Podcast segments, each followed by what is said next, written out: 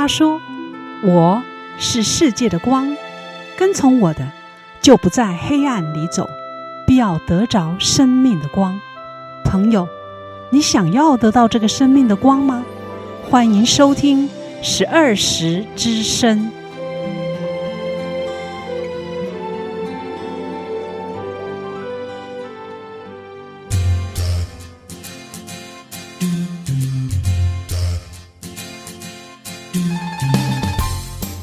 众朋友平安，欢迎再一次的收听十二时之声。本节目播出的时间是每周六早上八点到九点，在 FM 八八点三长隆之声播出。欢迎您按时收听，我是今天的主持人敏雄，我是桂芬。希望在接下来的一个小时节目中，能带给你心灵的亮光以及收获。首先，让我们来听一段阳光小语，这是记载在旧约圣经路得记二章十二节。愿耶和华照你所行的赏赐你，你来投靠耶和华以色列神的翅膀下，愿你满得他的赏赐。你雄啊，嗯，今天的阳光小雨的经文是出自路德记耶，我很喜欢圣经中路的这位女子哦。哦，为什么呢？因为她是外邦人啊，嫁给以色列丈夫，后来丈夫死了，她却没有离开她的婆婆，反而跟着她回来以色列。她讲过一句名言。你的国就是我的国，你的神就是我的神。你在哪里死，我也在那里死，也葬在那里。除非死能使你我相离，真是铿锵有力的一段话，道尽他们婆媳之间的爱耶。嗯，你说的没错。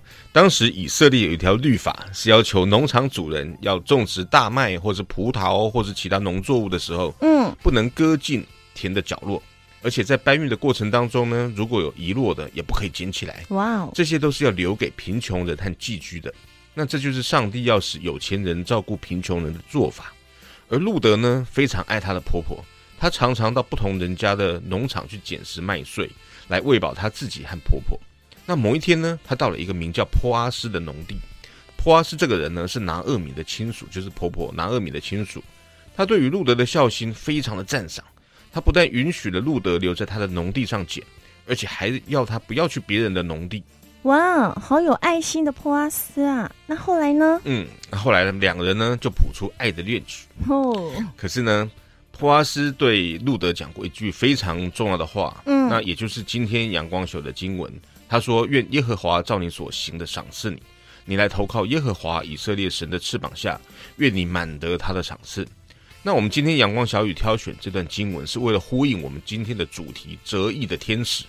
那因为不管我们曾经有多么丰厚的羽翼啊，折损成为如何，只要我们投靠到耶和华以色列神的翅膀下，就必得着他的赏赐。嗯，这真是一个好棒的故事，听众朋友，等一下我们的受访来宾就要和我们分享他折翼的生命如何因着上帝得着翻转。非常值得您继续听下去哦，千万不要转台，不要转台。在还没有进入访谈之前，我们先来听一首诗歌，预备好的情绪，再来聆听受访者的分享。诗歌过后，请听王歌时间。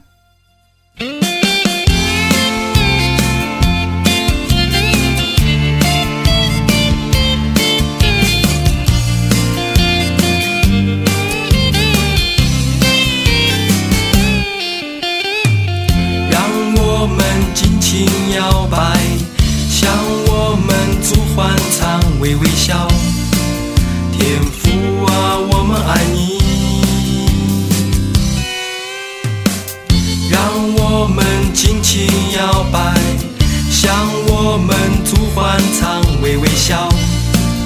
天父啊，我们爱你。我们要歌颂你。拍拍手起歌唱，我们要跳跳舞，将称颂归给你。举左手，举右手，举双手，赞美你。让我们尽情摇摆，向我们主欢唱，微微笑。天父啊，我们爱你。让我们尽情摇摆，向我们主欢唱，微微笑。天父啊我们爱你。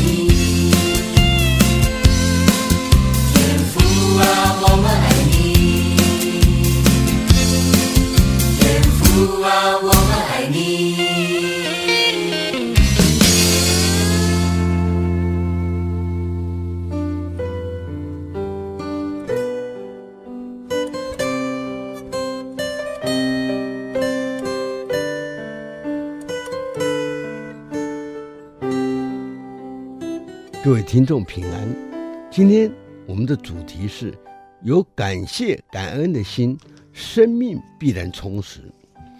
上个礼拜我在十二时之声向你提到有关时令的问题，当时我说的是阴历和闰月啊，今年闰六。上个礼拜呢，啊，整个天气还是盛暑的样子，遇热难当。没想到没几天的功夫。已经有点秋意，你有没有感觉到早上七八点，下午六七点呢？感觉到有点秋凉。当然，过了上午八点呢，太阳还是很热，尤其室外，你要是多站个三分钟，那个焦热之感呐、啊，啊，和夏天并没有两样。秋天还会有一份燥热，主要是秋天比夏天干燥。我们住在台南，那么这三五年来啊。只有少少的一两次台风直扑台南，那么这几天的这个台风呢，啊，又是偏北，那么更加的使得南台湾的秋天的燥热。我们要感谢上帝，让我们这几年来受了比较少的灾害。两千多年前的庄子就说过一句话：“秋阳之暴”，啊，可见秋天燥热。自古而然，希望你在啊这个燥热的秋天多喝水，保持身心的平衡。说不定我们下个礼拜呢，就会感觉到又是天凉好个秋啊。那么两个多月以来呢，我们十二时之声呢，受访人物都是从家庭说起。你有没有觉得他们都是心存感恩感谢？有这份感恩感谢的心呢，生命必然充实。主要是有基督教信仰，直接接受主耶稣爱人的呼召。去年的重阳节，我们十二时之声的受访者是我们本教会的九十岁的刘学云大叔。啊，在那个之前的好多年前呢，我们的刘学云大叔呢，有一次摩托车小车祸，把手脚摔伤了。啊，教会的我们一些兄弟姐妹还有我去看他，他第一句话怎么说呢？他说啊，感谢上帝，还好没有摔到头。听到这句话，我好感动啊！一般人出车祸都会啊怨别人啊怨天尤人呐、或者是怪这个交通的混乱。但是我们刘学云大叔呢，则感谢主耶稣，让他八十岁的车祸头没有受伤。那个时候虽然他已经戴了安全帽了，有安全帽，车祸的时候受到撞击，头呢也会有一点小问题。今天十二时之声受访的陈佩青姊妹，那么经历了母亲的癌症，儿子过动，由于在信仰之下。他用感恩感谢的心脱离了内心的痛苦。儿子现在已经岐山龙宫的试用老师，请你接下来听听看他在十二时之声里面是怎么样的做见证，那么可以作为你日后生活充实美满的参考。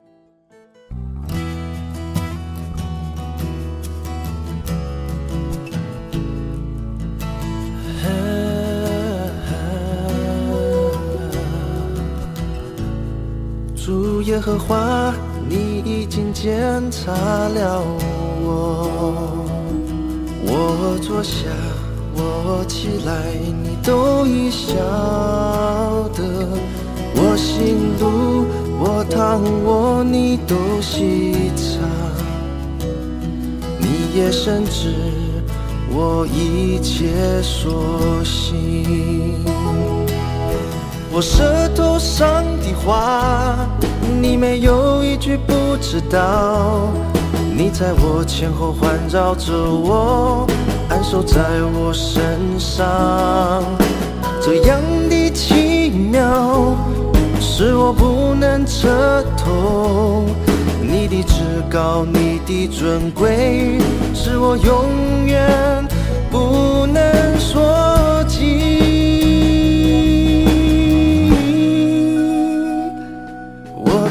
往哪里去躲避你的灵？我可以往哪里去逃？可躲避你的面？我若展开清晨的翅膀，飞到地极，就在那里，你的双手也必引导我。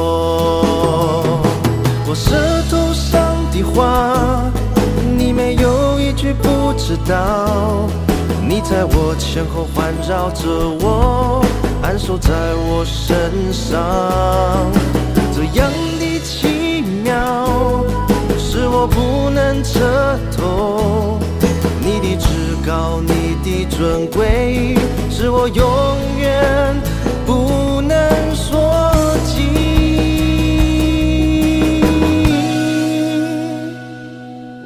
可以往哪里去躲避你的灵，我可以往哪里去逃？可躲避你的面。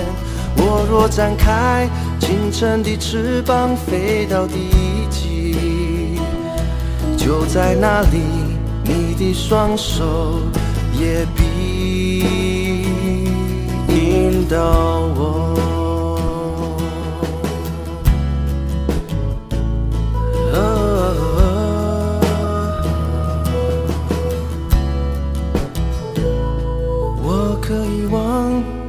去躲避你的灵，我可以往哪里去逃？可躲避你的面。我若展开清晨的翅膀，飞到地极，就在那里，你的双手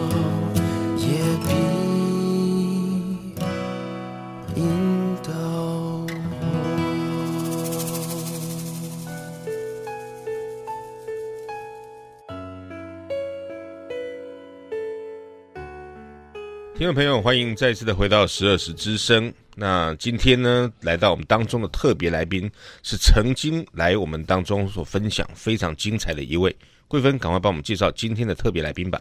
好，今天我们受访的特别来宾是陈佩金姐妹。佩金，请先跟听众朋友们问声好吧。呃，听众朋友大家好。嗯，佩金，我们记得上一次你来跟我们分享了父母亲。他们信主的经历，嗯，好精彩哦。对，而且是在呃生病非常严重的情况之下，他成为一个福音的出口。对，哇，那我觉得说你们这个家里面的见证是太精彩了。嗯，所以我们认为说，我们一定要再邀请你回来，再访问第二集。对，那是不是要跟我们谈一谈？你家里面事实上还有其他也非常精彩的见证，什么特别的见证吗？嗯，好，那我首先要说的是，在圣经说，嗯，呃，义人的后裔。大有避难所。嗯，那我的父母信主之后，我就有发现说，我的后裔，我的孩子也都因此而蒙受祝福。哦，okay，所以神说他的祝福是直到千代万代，这是真实的。哇，所以你要谈一谈你的孩子吗？对，我想要今天跟听众分享一下我的孩子。嗯，啊、呃，因为我自己是幼稚园老师。嗯，所以理所当然，很多人都会认为说我的孩子应该教的很好。对，其实并不难。哦，怎么说呢？呃，我孩子在幼稚园的时候，他的老师有一天就告诉我说：“啊，你要不要带你的孩子去检查？”嗯哼。那我觉得说，为什么我的孩子需要去检查？因为他说我的孩子，呃，其他的孩子一写到一百是很容易就可以写完，嗯，可是我的孩子一写到六十就再接续下去就很困难。哦，他记不住后面的号码，还是对，在这样的一个整个连续的，他就有困难。嗯，啊、呃，我自己是老师，所以我就帮孩子挂了呃心智科，儿童心智科。嗯，OK，所以做了一连串的评估，嗯，然后写了很多的这些项目。嗯，那后来医生跟我讲说，我的孩子是过动儿。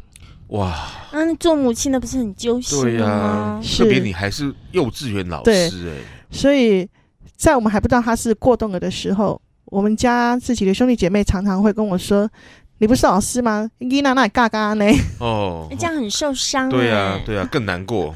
嗯，你怎么克服的呢，佩金？？”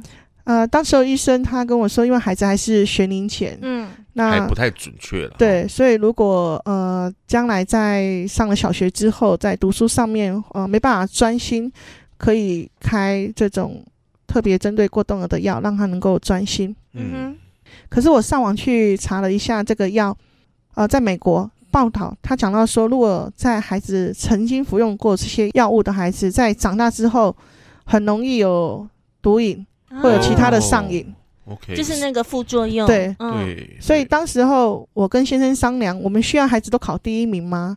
嗯，不需要。不需要，对，是。只要孩子健康所以。两相权衡之下，我们决定就是不让孩子用药。OK，但是我们从其他的方面可以来帮助孩子。嗯，啊、呃，有一些文献讲到说，在食物上面，或者是说在家里面的环境，嗯啊、呃，也可以帮助孩子。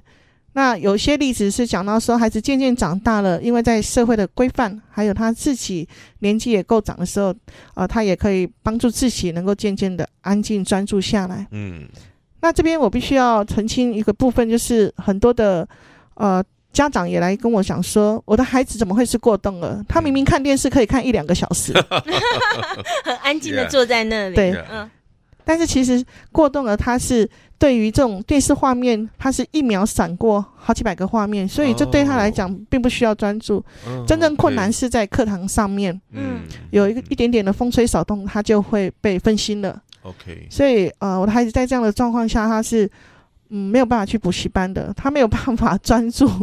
哇，那功课就很不容易。那你当时是用什么样的方式去带领孩子，就是在学习上会有进步？啊，感谢神，当时候刚好呃，培基品格教育他引进了第一批的这种品格教育。嗯当时候我去培训之后，呃，他的第一堂课就是专注。嗯，我发现说，过动儿的孩子他就是在专注这件事情上面嗯需要特别的去教导，是，所以我用专注的这样的一个主题来帮助我自己的孩子。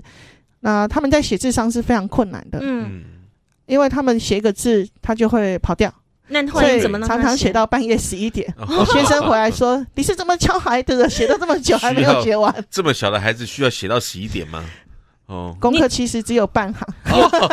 你有没有注意到，好像很多很多事都是怪到母亲的身上？你是怎么教孩子的？嗯是连先生也怪太太尤。其是我的背景是幼稚园老师。哦，嗯对呀，对哦，你承载的压力很大耶。嗯对，那当时候我是每一天会带着孩子祷告，然后感谢神。我用培基品格的这种专注的方式，第一个就是不要擦掉孩子的字，嗯，嗯，因为呃橡皮擦同时就擦掉了他的自信心。哦，可是孩子的字很丑怎么办呢？对，所以每一次他写完一行之后，我就跟他说：“你在这里面选出你觉得好看的，嗯，然后就告诉他说这个很好看，嗯，其他的呢就不去注意它，所以很少用到橡皮擦。哦，OK，OK，还有这样会用过快一点嘛，写快一点。码表出来计时，说你一分钟或者是你一个字可以写多快。哦，那有很多方法都都用过了，然后甚至说你写完一个字就可以出去玩，用这样的方式来激励孩子对，各种方法鼓励他们。嗯哼，嗯，所以啊、呃感谢上帝，这我的孩子当然可想而知啊、呃在他小学的功课一律都是中后，嗯那时候成绩都不太好，对，甚至嗯。到国中的时候，老师跟我说，他只要能考及格就已经是非常非常厉害了。哇，所以当时母亲的心态是觉得，哦，只要及格就是恩典，对对。对，对，但确实也是没有。也很难及格了哈。后来后来他有改变了，嗯，在在他身上发生了什么事呢？呃，就是到了国中的时候，呃，我们让他在教会开始学习呃服饰，在主日学里面，他们就可以在那个呃我们主日学那种领导两岁的很小的孩子，嗯、然后他们可以帮忙发饼干啊、发京剧卡这样简单的工作。嗯、那我觉得透过这样子一个服饰，神好像也在改变我的孩子。嗯，啊、呃，到了国中的三年级，因为即将要面临考高中，所以我跟孩子商量说。啊、呃，你没有补习，可是如果我们要读三年的课本，然后总共有几科，你去算一下，你有办法读完吗？嗯，还是说他没有办法？我说那我们来找一个补习班，然后他们会整理重点，我们就把资料拿回来，嗯、我们可以自己看。嗯，可是我刚刚说的，他们最困难就是要专注。对，那补习班通常都有几百个人、几十个人一起上课，嗯，所以我跟孩子商量说，呃，你就去试听，嗯、然后听到你觉得这个老师是。他教的你听得懂的，嗯，然后起初还是说：“诶，可以吗？补习班可以这样试听吗？”我说：“补习班会很欢迎我们去试听。”对对对。所以后来他就找到一间他觉得可以，他告诉我：“妈妈，我要在这一间补习。”嗯，他感谢神，这样这样子的，在三年级的呃下个学期，他补完全科啊，呃，顺利的考上高中。哇！呃，他考上的是呃雄工，很厉害了呀。其实他有考上高中，但是呃，我考量到他就是因为高中要读十个科目，嗯，然后至少雄工不是这么呃，在功课压力不会这么重，嗯、那我觉得对我的孩子来讲会是比较容易的，嗯、所以我跟孩子商量之后，我说你去念职业学校，嗯哼，那感谢主，他好像就因为这样子也读出了一个兴趣，然后读出一个心得，嗯、然后到了高三。我们知道都要面临大学的考试，对，所以到了高三呢，他又说他想要补习，然后去上图书馆。嗯，一开始我想说，怎么可能真的在上图书馆？他说真的，妈妈还有同学跟我去啊。哎，所以这样听过来，从国小，嗯、呃，佩金这个家长，他本身并不是非常在意孩子的成绩，他只在意孩子的学习有没有进步。那到了国中之后。他又费尽了心力去引导孩子要怎么样的去朝自己有兴趣的方面去学习，而且训练他能够，对，然后去试听，在里面选到他适合他自己的。我觉得做一个家长是要非常非常大的耐心，去想办法去引导孩子走出他自己的一片天空耶，嗯，对不对？对。后来呢？啊。后来就是他到了高中三年级的时候，也是必须要面临大学的考试。对，所以也是就让他去开始试听一间一间的补习班，哦、一样的方法。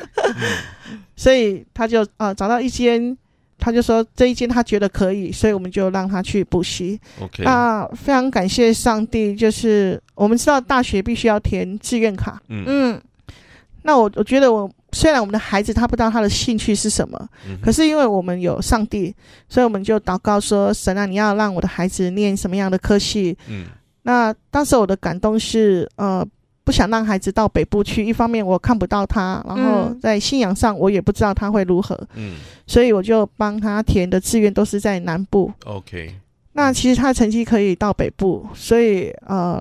高中的老师就打电话给我说：“志愿卡是你跟孩子填的吗？”嗯、我说：“是啊。”老师有什么问题？他说：“我以为是孩子自己填的，因为他说他的成绩是可以到北部的学校，可是为什么都填在南部？”嗯，那我跟老师稍微解释一下，说我们也希望孩子是留在南部，我们看得到的。嗯，所以当时候他就填了屏东科技大学。嗯哼，啊，因为分数是很高，他是班上前五名。哇哇！那我们心想稳上。过动儿哎，对呀、前五名啊，感谢，所以他真的是渐入佳境哈。上帝的奇迹，上帝帮他加分。嗯、其实他在学校的分数并没有那么的好呀，然后考出来成绩超乎我们所求所想。嗯、好，嗯，这是非常精彩的见证。嗯、呃，不过因为时间的关系，我们先来休息一下，听首诗歌。诗歌过后，我们来继续听佩金的分享。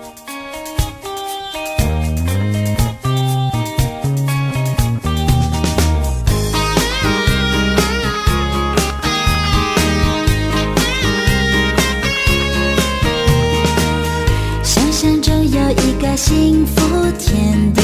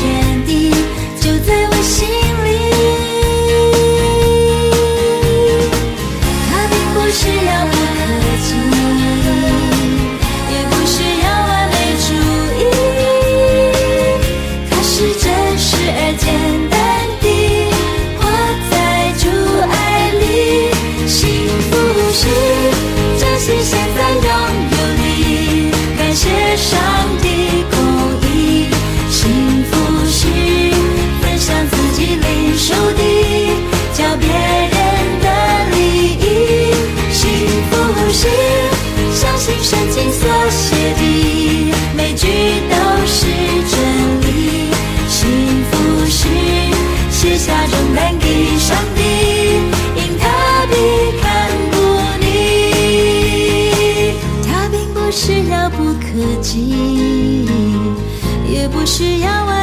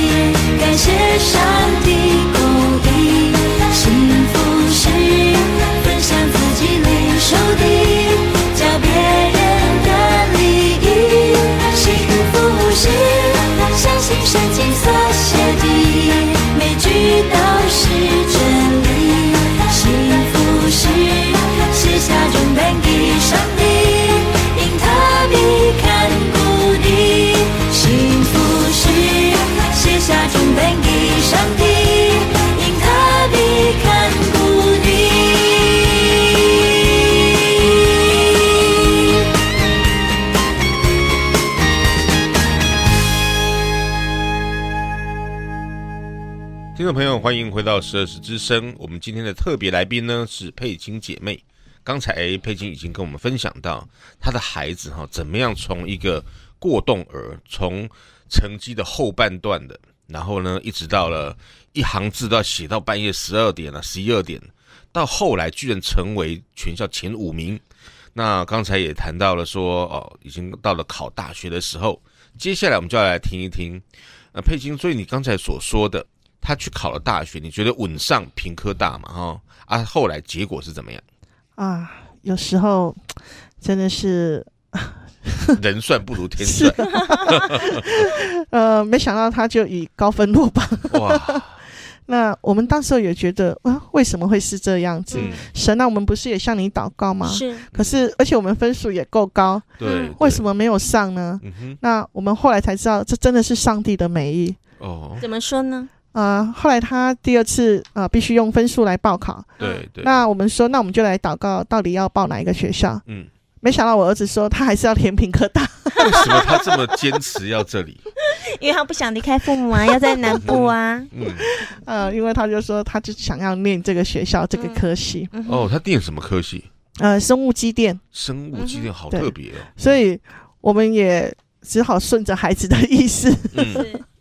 就第二次是用分数去报名了，呃，屏东科技大学填的志愿是生物机电，是。那这一次感谢主考上了，考上了，哇，心中的大石头就放下了。是。然后，呃，当他进了一年级的时候呢，嗯，他有一天回来就告诉我说：“妈妈，我们学校老师说，呃，学校要招考公费生。”嗯，哇，寄职学校从来没有公费生。嗯，学校自己也讲。以前都是只有一般的大学才会有公费生，所谓的公费生啊，这样子的话，公费读毕业以后是要做什么呢？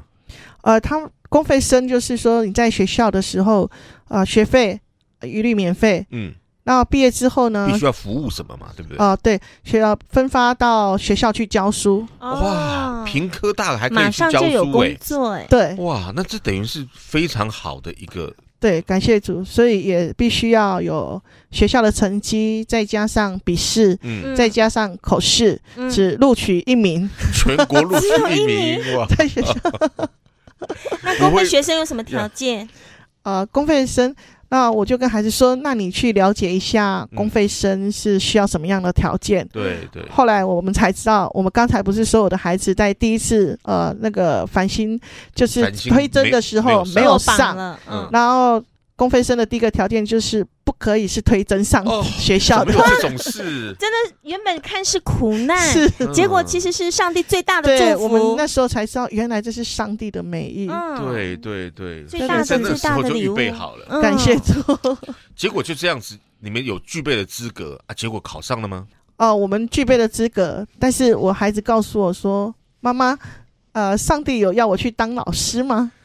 哦所以现在就是在寻找那个呼召的时候。是我们，因为我们常常告诉孩子说，呃，你要进入神给你的命定。对对，对。所以他就问我说：“老师，这个事情是上帝要我去做的吗？”嗯哼。那我当时就以家长的这种哄孩子的方式，就告诉他说：“我们就试试看嘛。如果考上了，就是上帝要你去，而且他只取一名，也不是那么容易嘛。”对呀。而且事实上会具备这一个资格。也是因为当时推甄没有上，是，而且那时候还觉得不可能没上啊。对，米兄，你不觉得很奇特吗？一个过动儿，哎，在大家心目中是那种。没办法专心，而且是那种可能成绩是非常非常不好的。对，因为他没没办法专心呢、啊。是，结果全台湾一名公费学生竟然是过动儿。哇！这我我觉得这是世界上除了上帝，没有人能够做到这件事情。对，对啊，后来他就真的是以公费生读完三年。对。啊、呃，感谢主，他就这样子从二年级开始就以公费生的名义。那当时候，呃，老师告诉我们说，因为政府经费有限，嗯、所以只能补助他大二跟大三，嗯、然后所以大四就没有公费生的补助。嗯，可是对我们来讲，即使是补助一学期，我们都非常的感谢神。对啊，对啊，因为帮我们省了好多的学费。对呀，省好多钱啊！而且哈，上帝帮他养孩子。对啊，而且很重要的一点是因为他是公费生，所以政府一定会安排工作啊。对，他是毕业之后就直接分发。公费生还没有那么重要，重要是过动而成为公费生。所以他读毕业了以后，上帝就真的把他分配到一个学校去嘛？对，感谢神，他今年大四毕业，嗯，然后在学校领了两张奖状。一个是成绩优良，一个是品格优良。哇，我非常喜欢品格优良这张奖状。对对对，你说像我们这么正常的孩子都没有，考不上啊。呃，所以他现在就是在岐山农工实习，当实习老师啊，半年，对。然后半年后呢，会呃必须通过这个教师的甄试，因为这是规定，一定要有实习半年才能够去考教师甄试。那之后就会直接分发到岐山农工服务。啊、呃，因为公费补助了三年，所以一定要在这个学校服务三年。嗯，你看现在外面社会上多少国立大学毕业的，还不到工作哎、欸，对呀、啊，找不到工作。对，而且现在流浪老师事实上也是很多的。是。所以他就马上找到一个铁饭碗。我 这个恩典塞好大，我也想当过动儿。不是每个过动儿都可以这样，好吧？感谢这。所以他呃在大二的时候，因为他是同时修呃生物机电，又同时呃修师培。那第一天报道的时候，oh, okay. 老师跟他说：“你一定要上来自我介绍，因为其他同学都想揍你，啊、太羡慕你了。”为什么？因为他们都毕业之后没有分发工作，必须自己找工作。当然了。只有我儿子是毕业之后是直接分发到学校。对呀、啊。而且我发现到佩金的儿子很有那种领导的风范。他在国中要考大学的时候，带领同学去图书馆念书耶。对呀、啊。对不对？一个过动儿带领着大家到图书馆，养成读书的习惯。而不是在那边打电动、看电视。嗯，这也是非常特别的一件事。啊、呃，因为我孩子他在班上，呃，是班宝。那这件事情也是因为 他毕业之后考上呃公费生，我们要教孩子有一个感恩，嗯、所以我跟孩子说，我们要打电话回到呃雄工去告诉老师说你考上了公费生，嗯、谢谢老师。是，然后老师才告诉我说，你儿子在我们班上是班宝。我说什么样的班宝？嗯、老师就举例说，例如我在骂他。骂完之后，他居然是转过去跟隔壁的同学说：“那共理啦。” 哦，这个这个孩子好可爱、啊。所以老师说他又气又好笑，不知道到底要不要继续骂下去。我发现到这个孩子跟那个上一集佩金分享的他的妈妈一模一样，真的是有遗传，嗯、真的是太可爱了。对，就是艺人的后裔嘛，是要蒙福到千代的。是，感谢主。所以当你看到孩子有这么大的一个改变。那现在他已经到了岐山农工，对，呃，即将在这里服务三年。那他有没有已经开始逐渐的了解他未来的志向，或者上帝的呼召？其实他在考上公费生之后，他自己就知道说神要他当老师，所以他就告诉我说，学校就是他的宣教地。哇，真是太棒了！所以他跟我说：“妈妈，你要我祷告，我要当校长，嗯、然后当教育部长来影响这个教育。”真的啊，哇！才当老师第一天就想当校长，你方便把你儿子的名字讲出来吗？我觉得这个是太太棒了，这个孩子 优秀啊！所以事实上他已经有这个想法，而且听到他讲到最后，才发现说他并不是为了名为了利，说我要当校长啊，好像可以很风光。他不是，对，他是为了下一代的孩子。对啊，希望能够当教育部长，能够因为。成为一个更有影响力的人，的人对，嗯、所以他在学校呃去考了非常多的证照，然后我问他说：“为什么要考这么多证照？嗯，他说：“妈妈，我去学校的时候，我要鼓励我的学生，也要像老师这样子，可以拿到很多的证照。嗯”他说：“我必须自己先有一个榜样，才能够来告诉我的学生。”哇，什么样的证照？哦，各种证照。每一次他就跟我说：“妈妈，我要报什么证照？” 你也搞不清楚了，我也搞不清楚，太多了。所以哈、哦，一个过动儿可以把他教成这个样子，这个妈妈真的是非常的有一套。我觉得。应该也会有很多听众哈，如果他正好就是有一个孩子就是过动了，嗯，也是这样的话，孩子这种状况他已经非常伤脑筋了。你有没有想要告诉他应该可以有什么建议，要怎么样带这个孩子？这样好啊、呃。首先我想要就是鼓励父母啊、呃，虽然孩子是过动了，可是呢，我们要知道说每一个孩子都有他特别的优点，嗯，所以你可以去。发现你孩子的优点是什么？对，从看见他的优点，就像我说写字的时候是看见他写好的那个部分。哦呀，非常重要。对。因为这样的孩子，他在学校也被排斥，已经没有什么自信心。嗯，然后在功课上如果又没有比别人好，那个自信心是低落，所以父母不可以放弃，父母要给孩子更多的自信。嗯，就是让他在家里面能够得到肯定。嗯，那我非常感谢上帝，是因为我的孩子同时也在教会，那在教会当中有辅导，也会帮助他们。嗯，然后在教会他们有机会去服侍别人，有机会上台，这也是一个帮助。嗯，就不是像在学校，他只能够是这种最优秀的孩子才能够上台哦。所以在你孩子虽然说他自己是过动了，你还是鼓励他去做服饰，帮助别人。对，这真的是一个非常好的一个想法哈、哦。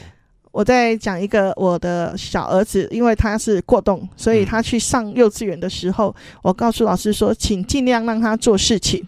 哦，所以幼稚园老师小儿子也是过动，对，所以幼稚园老师呢就。派他去，呃，跟就是幼稚园里面的老师收他们的教学日志，嗯哼，然后他就负责收。啊，有一天有一个老师可能还没写好，所以他就回来跟他的老师报告说，那个老师的作业还没有写好。好可爱的孩子，真的很好玩。因为他坐不住，所以你的两个孩子都是过动儿，是哇，真的是。双重的打击。可是我真的好佩服佩金啊，他看起来就是很喜乐。喜乐。我们在线，嗯，因为听众朋友是看不到她的脸，她不但长得很漂亮，而且那个脸很有柔美的光，哎，对，一点都看不出来是一个有两个过动儿的那种悲伤的母亲。对对对，刚刚才我本来就是只是想说，呃，如果听众朋友他的孩子是过动儿，嗯、那他是父母亲嘛，哈，那应该怎么样来做？你刚刚提到说。啊、哦，肯定他的优点。对，那现在才发现，原来你还不是只有一个过动，你是两个过动儿的妈妈。哦，我太佩服佩 okay, 所以我觉得我们的题目可以稍微换一下，就是说，如果我们听众朋友他是真的是在那种为了这个过动的孩子非常忧虑啊，或者是说沮丧，或者甚至妈妈正好就是老师去去教了过动儿，怎么样让这个当老师的那个那些家长们会肯定你的专业等等的这些事情，你要怎么样来鼓励这样子的一个妈妈？嗯，我觉得我的帮助都是从上帝来的。哇，okay，透过祷告，这不是我可以做得到的。嗯，我相信我有信仰可以帮助我们。嗯哼，然后透过上帝的眼光来看你的孩子。嗯，哦，不是用世人的眼光来看你的孩子。即便我孩子在填志愿的时候，我都告诉他。你填的志愿就是第一志愿，是上帝给你的第一志愿。哇哦！所以我的孩子都说他是填第一志愿上榜的，哇，是，是我们认为的第一志愿，哦，也是上帝认为的第一志愿。真的，佩金实在太棒太棒，我真的太佩服他了。听众朋友，听完佩金姐妹的分享，有没有让你很感动呢？如果你家里有这样的孩子，你是不是听了佩金的分享，你就感觉到更力上加力，嗯，更有希望与盼望了呢？我们先来听一首诗歌，让你在诗歌声中回味一下刚才佩金的分享。稍后我们再来继续分享我们的领袖。嗯，那在这首诗歌当中，我们要谢谢佩金来今天接受我们的访问，谢谢，谢谢。拜拜。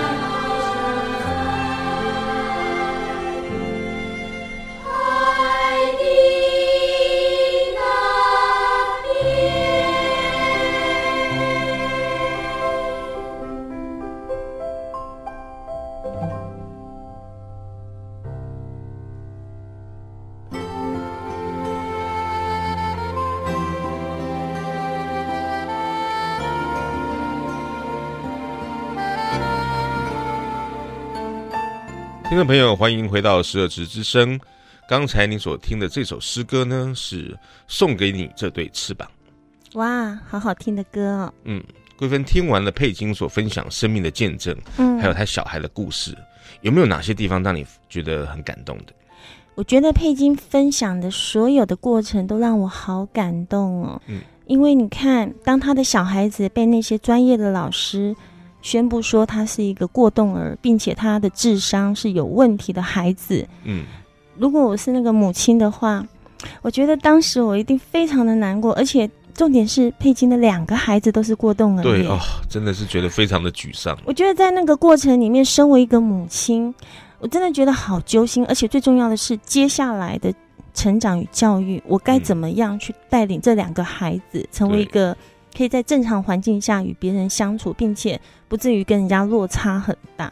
对啊，而且我想到说，哈，当他们在成长的过程，从那么小一直到中学阶段，嗯、有十几年的年头，对呀、啊，他们都会经历到好像功课很差啦，对，被人嘲笑、轻看，哦、呃，两个孩子都有这种状况，做父母的真的是不知道怎么去带。可是我觉得佩金他的信仰真的非常的坚定，嗯，当时。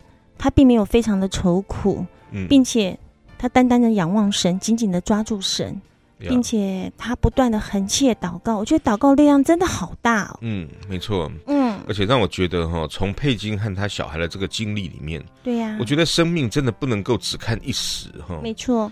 你看他的孩子从小到大十多年来受尽这些轻看，可是有谁想得到后来居然有这么大的翻转？是，嗯，那这就让我想到今天阳光小雨的经文，他说：“你来投靠耶和华以色列神的翅膀下，愿你满得他的赏赐。”嗯，因为佩金夫妇他们的孩子哈，在这样的情况之下，他们依然愿意投靠在神的翅膀下，就好像这两个孩子的翅膀好像断掉了，好像。张不开来，对。可是呢，因为他们投靠上帝，上帝使他们披戴了更强大的翅膀，让他能够展翅翱翔。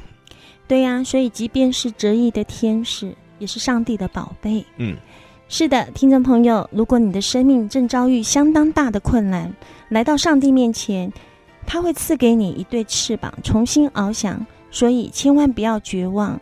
父母们，如果你们有遇到这样的孩子，也要像佩金一样，单单的仰望神，祷告，祷告，真的是力量非常大的。盼望佩金的见证能成为激励你的力量。听完今天的节目之后，您的心里是不是有什么感动与想法呢？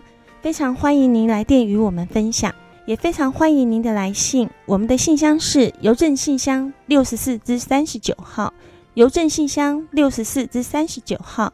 如果你喜欢我们的节目，欢迎您推荐给更多的朋友一起来收听，认识这位美好全人而且爱您的上帝。我们还有节目 CD，欢迎你来索取。当然，若是你想进一步了解我们的信仰，认识你最好的朋友耶稣，你可以索取函授课程。我们的牧师会带领你来认识这位满有慈爱、能赋予丰盛生命的上帝。更欢迎您在每周日早上十点。来到我们十二时教会来和我们一起聚会，或是到您就近的教会去听福音，都非常欢迎哦。最后，在诗歌声中与你说声再会，祝福你平安喜乐。再会，拜拜。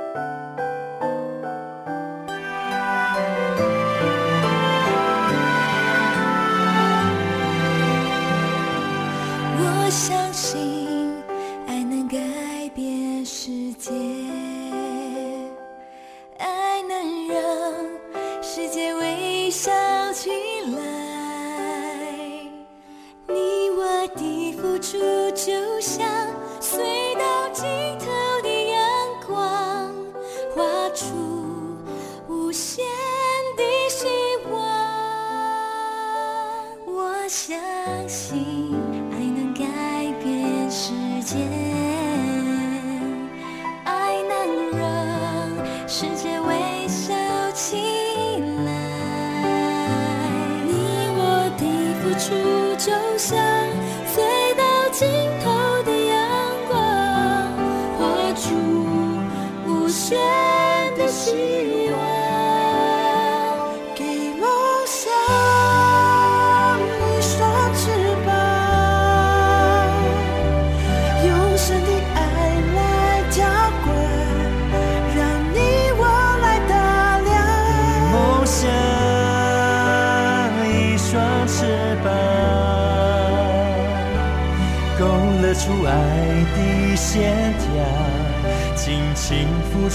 看见满足的微笑。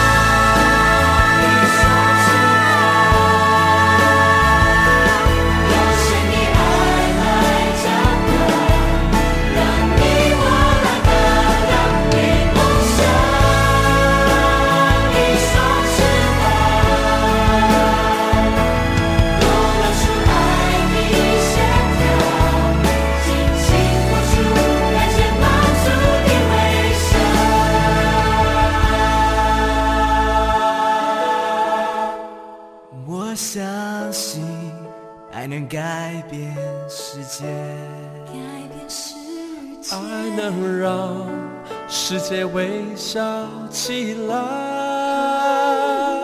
你我的付出就像隧道尽头的阳光，画出无限的心。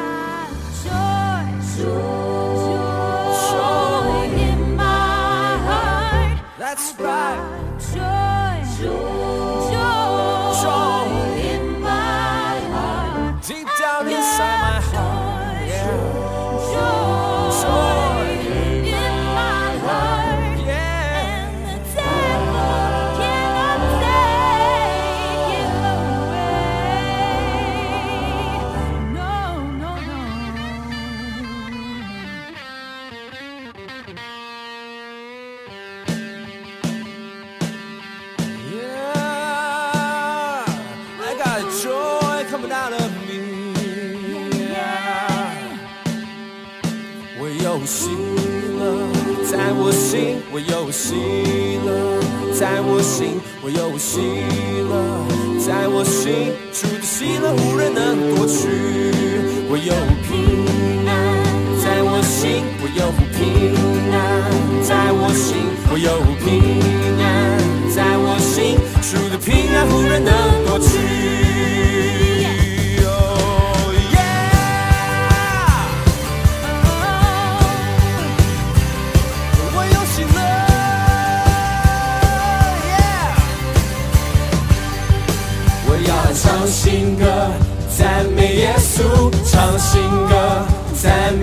稣，唱新歌，赞美耶稣，主的喜乐无人能夺去。啦啦啦啦啦